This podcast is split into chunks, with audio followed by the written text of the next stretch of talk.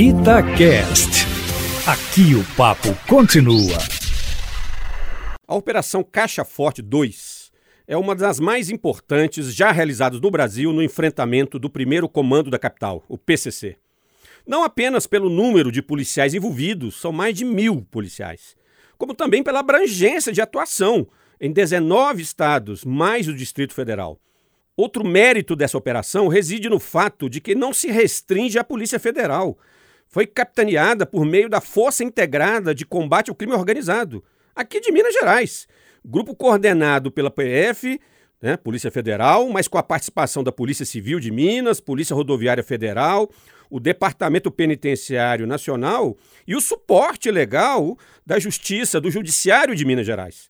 Trata-se de exemplo concreto de força-tarefa, de articulação de esforços de várias organizações do poder público no enfrentamento do crime organizado.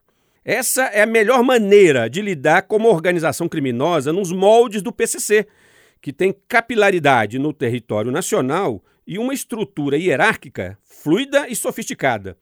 Além disso, o objetivo definido pela operação é bastante pertinente, priorizando a descapitalização do PCC.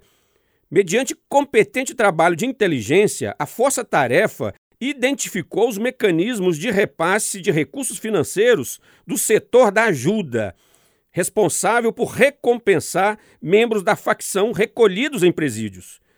A operação conseguiu o bloqueio judicial de mais de 250 milhões de reais de contas vinculadas a criminosos diversos.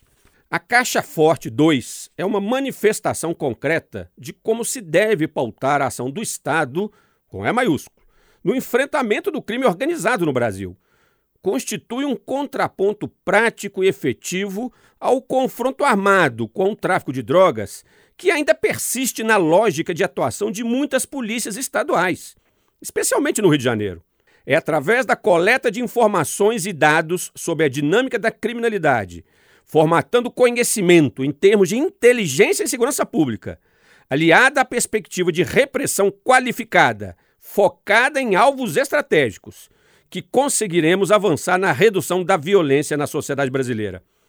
Estamos testemunhando no dia de hoje como a segurança pública no Brasil tem jeito. Luiz Flávio Sapori para a Rádio Itatiaia.